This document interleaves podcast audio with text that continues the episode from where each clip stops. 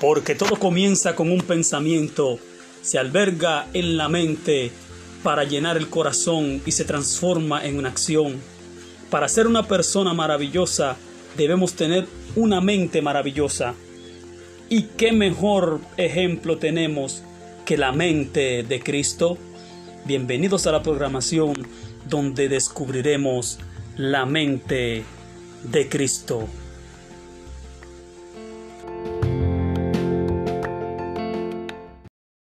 Alabado sea el nombre de Dios.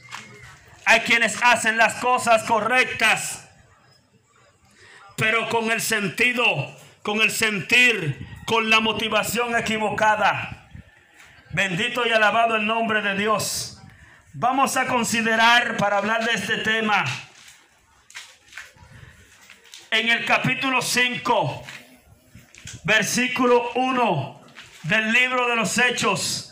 Ahí vamos a considerar la palabra de Dios. Capítulo 5, versículo 1, libro de los Hechos, Nuevo Testamento. En el nombre del Padre, del Hijo y del Espíritu Santo. Mas un varón llamado Ananías, con Zafira su mujer, vendió una posesión y defraudó del precio, sabiéndolo también su mujer, y trayendo una parte, púsola a los pies de los apóstoles. Y dijo Pedro, Ananías, ¿por qué ha llenado Satanás tu corazón a que mintieses al Espíritu Santo y defraudases del precio de la heredad, reteniéndola? ¿No se te quedaba a ti? Y vendida no estaba en tu potestad? ¿Por qué pusiste esto en tu corazón?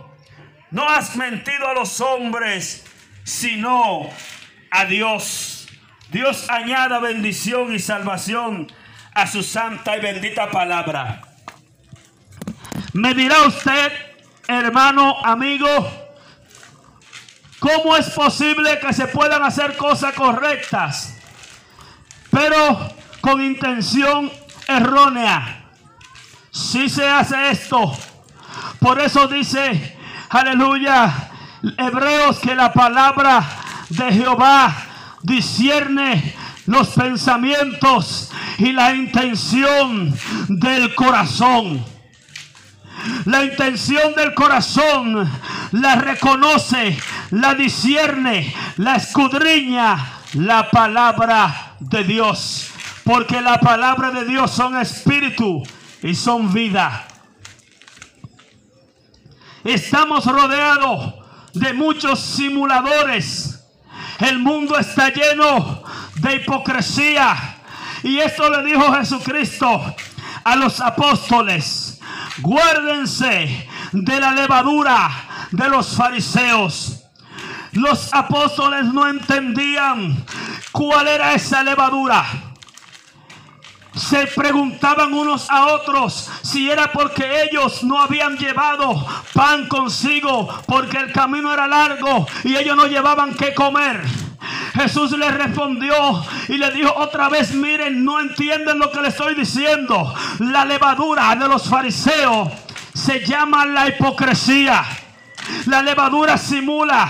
Aleluya, tú ves que toman en la panadería un poco de harina y le echan levadura. Con ese poco de harina hacen un sinnúmero de panes. Bendito sea el nombre de Dios. Pero si usted y yo tomamos ese pan y lo aplastamos y le sacamos el aire que provocó la levadura, se dará cuenta que el pan no es del tamaño que se presenta en la vitrina. Bendito sea el nombre de Dios. La levadura es la falacia, la mentira figurada. Aleluya. La mentira disfrazada.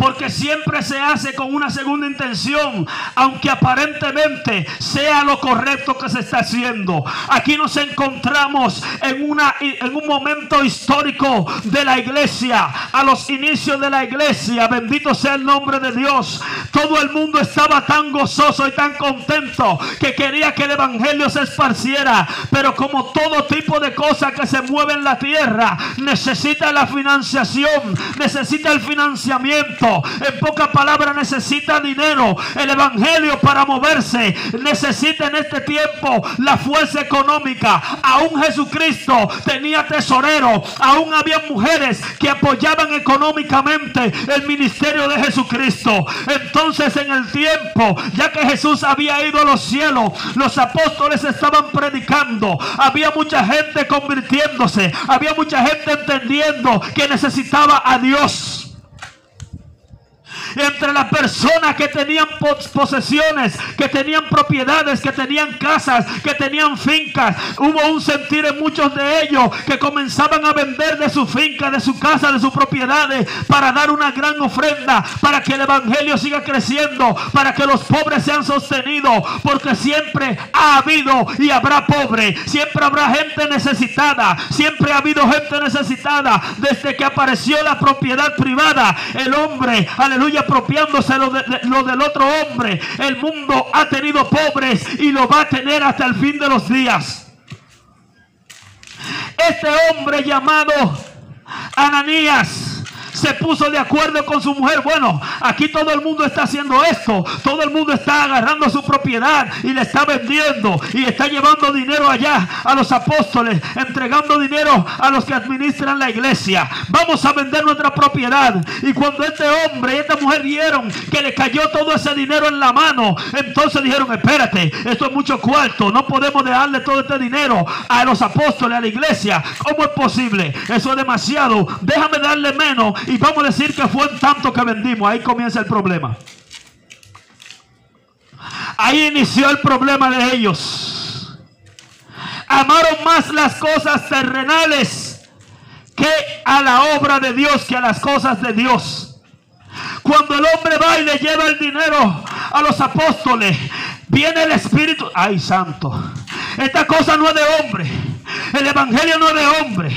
El evangelio no está dirigido por hombre. Aunque tú estás viendo a los hombres al frente, porque no va a venir un animal, Dios no va a tomar, bendito sea el nombre de Dios, a un burro, a un perro, a un caballo, a una vaca, a un ave, para que hable, porque esos animales no hablan ni son inteligentes.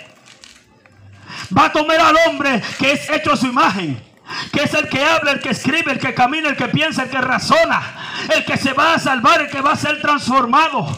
Alabado sea el nombre de Dios. Este asunto no es de hombre. Todo lo que se habla en palabra de Dios, aleluya, hay que prestarle atención.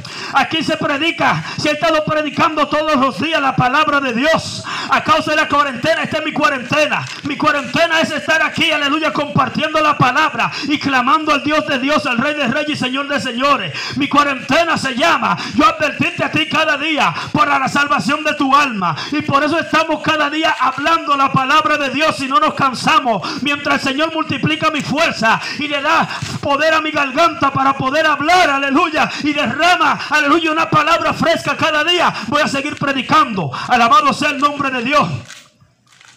Pedro le dijo, mira, oye, Ananías, tú estás seguro que tú vendiste esa propiedad en tanto que tú me estás dando esa cantidad. Sí, eso fue lo que me dieron. Eso fue lo que conseguí. Y aquí lo traje para la gloria de Dios, para la iglesia, para los pobres, porque hay mucha necesidad. Ay, mi alma alaba al rey. Oye bien, oye bien, Ananías, lo que te voy a decir. Este negocio no es de hombre. Aunque tú veas a los hombres que estamos llenos de debilidades y de defectos, esto aquí es de Dios Todopoderoso, el que habita en las alturas y nosotros habitamos en la tierra. ¿Por qué tú dejaste que Satanás pusiera en tu corazón, aleluya, esta gran mentira para mentirle no al hombre, sino al Espíritu Santo de Dios? Ananías, aleluya, se asustó cuando el apóstol Pedro le dijo esta palabra. Bendito sea el nombre de Dios. ¿Por qué estamos hablando de esta situación? ¿Por qué estamos predicando de este, de este tema? Porque en este momento y en este tiempo hay mucha gente que ha, ha, ha ha volteado su rostro a mirar a Dios, a buscar a Dios, a clamar a Dios. Bendito sea el nombre de Dios. Pero todo esto va a ser en su corazón y en su mente hasta que pase el temor, hasta que pase la tempestad, porque en su corazón no está servirle a Dios en realidad. Lo que quiere es que Dios haga algo por él y hasta ahí ya. Dios no puede ser burlado. Usted ve las redes inundadas de mucha gente pidiendo oración. Vamos a orar, eso está bien. Mucha gente que dice que se va a humillar delante de Dios, pero es solamente por un momento. No le va a entregar totalmente lo que, eh, lo que Dios requiere de él. Ananías y Zafira entregaron solamente una parte. Y oye bien el fin de la historia. Cuando Pedro le dijo, no has mentido a los hombres, sino al Espíritu Santo de Dios. Entonces dice la palabra que al instante, aleluya. Al instante este hombre cayó delante de Pedro y murió. Porque Dios tiene que dar ejemplo. El Dios de misericordia que salvó a la mujer que estaba, que fue allá en adulterio el Dios Todopoderoso que sanó al ciego. El que resucitó al hijo, aleluya, de la viuda de Naín. El que resucitó a Lázaro. El que le dio la vista a Bartimeo y el ciego de nacimiento. El que sanó al siervo del centurión. Aleluya. El que vino a hablar de amor y paz y misericordia. Por esa simulación mucha gente iba a perderse. Pero ese Dios por amor a ti y a mí permitió y dio ese juicio, esa sentencia instantánea. Para que no haya hipocresía en el pueblo de Dios. No se puede hacer o no se debe hacer la cosa correcta con la intención equivocada. Aunque hay mucha gente que se acerca a ti, amigo y hermano, tú sabes. Hay gente que viene y te abraza y te besa. Mi hermano, mi amigo, mi amiga. Oh, cuánto te quiero. Oh, mira qué falta me hiciste. Pero la hipocresía que hay en su corazón es tan grande, aleluya, que el corazón está casi estallando. No cabe en el corazón.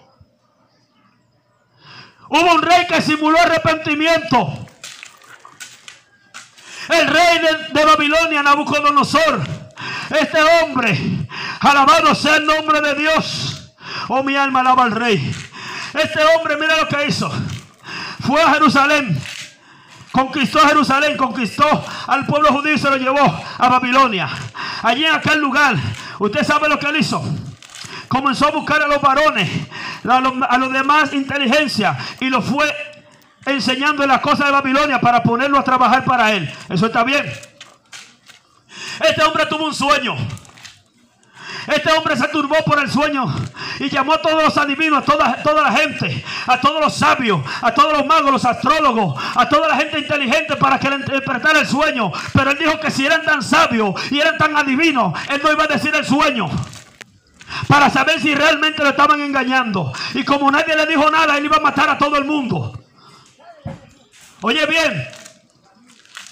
Pero apareció un hombre de Dios que dijo, espérate un momento, no maten a nadie. Dile al rey que me dé tres días. Y tú sabes lo que hizo ese hombre en tres días. No fue a buscar libros, ni a buscar nada, ni a investigar nada. Se tiró de rodillas y comenzó a ayunar y a clamar al Dios de misericordia. Oh Dios mío, mira cuántas vidas se van a perder a causa de una locura de un rey que quiere que le digan un sueño, que se lo interpreten sin decirle a nadie qué fue lo que soñó. Y quién sabe lo que hay en la cabeza de nadie. Quién sabe lo que una gente soñó o pensó. Bendito sea el nombre de Dios. No hay un ser, aleluya, creado que pueda saber lo que hay en la cabeza de nadie.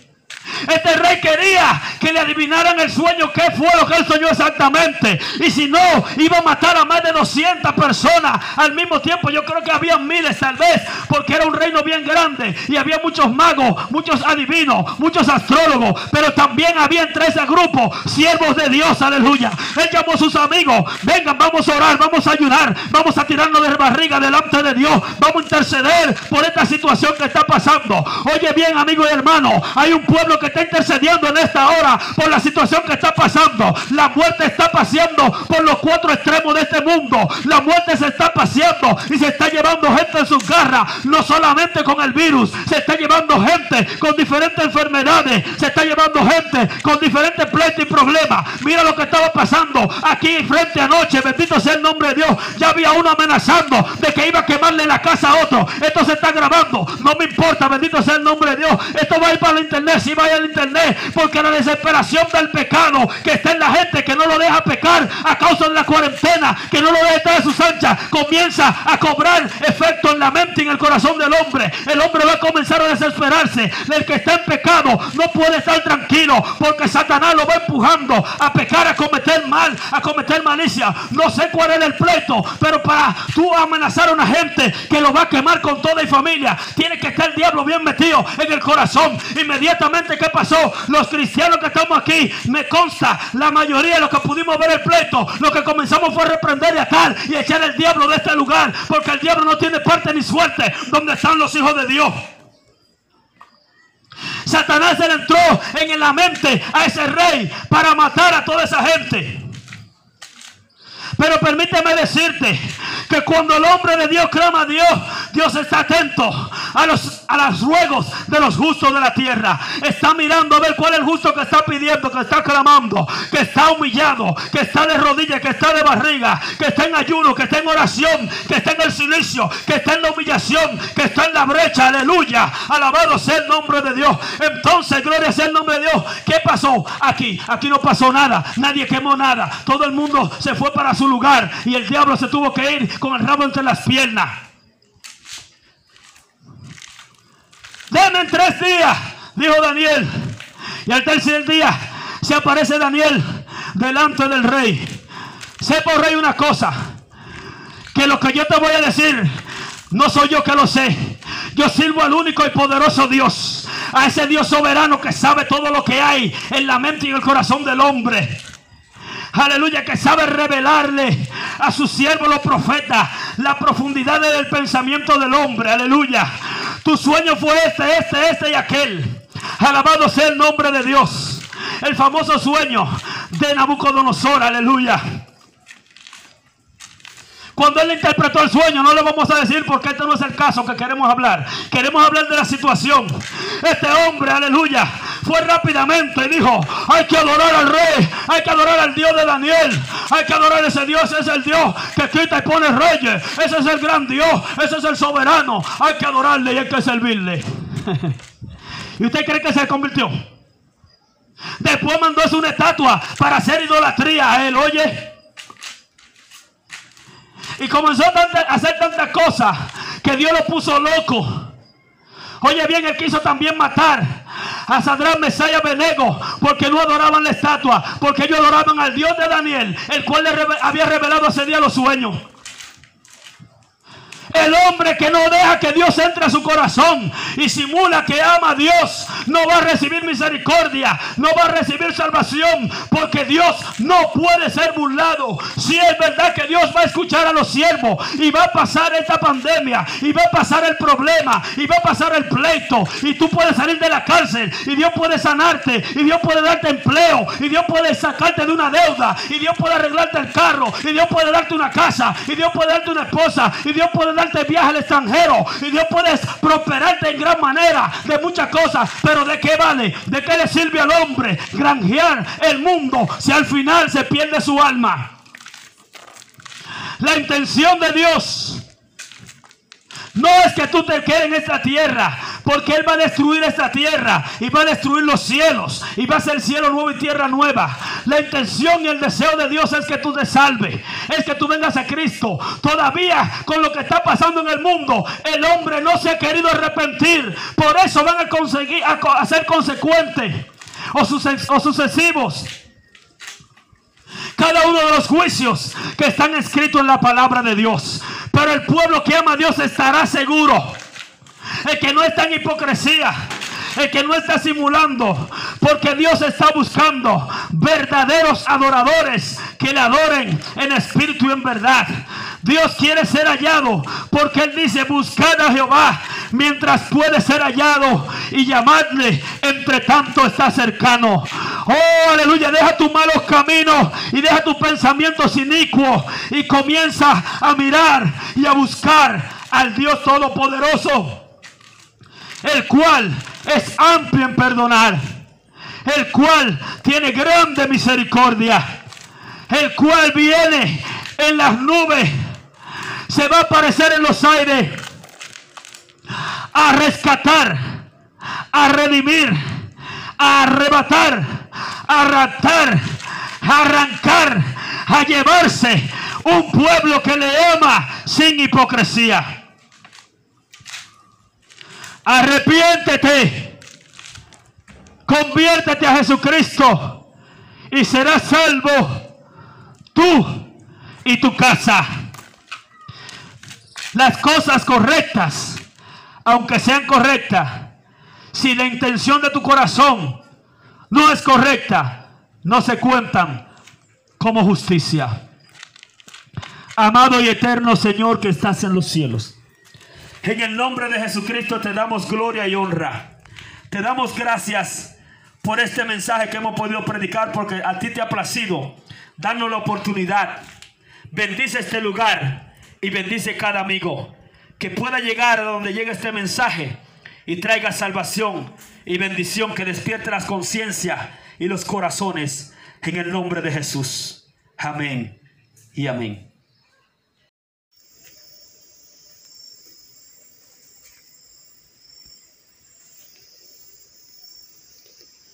Hasta aquí esta entrega. Esperamos que estas palabras hayan sido de bendición y te ayuden a transformar tu mente a la mente de Cristo.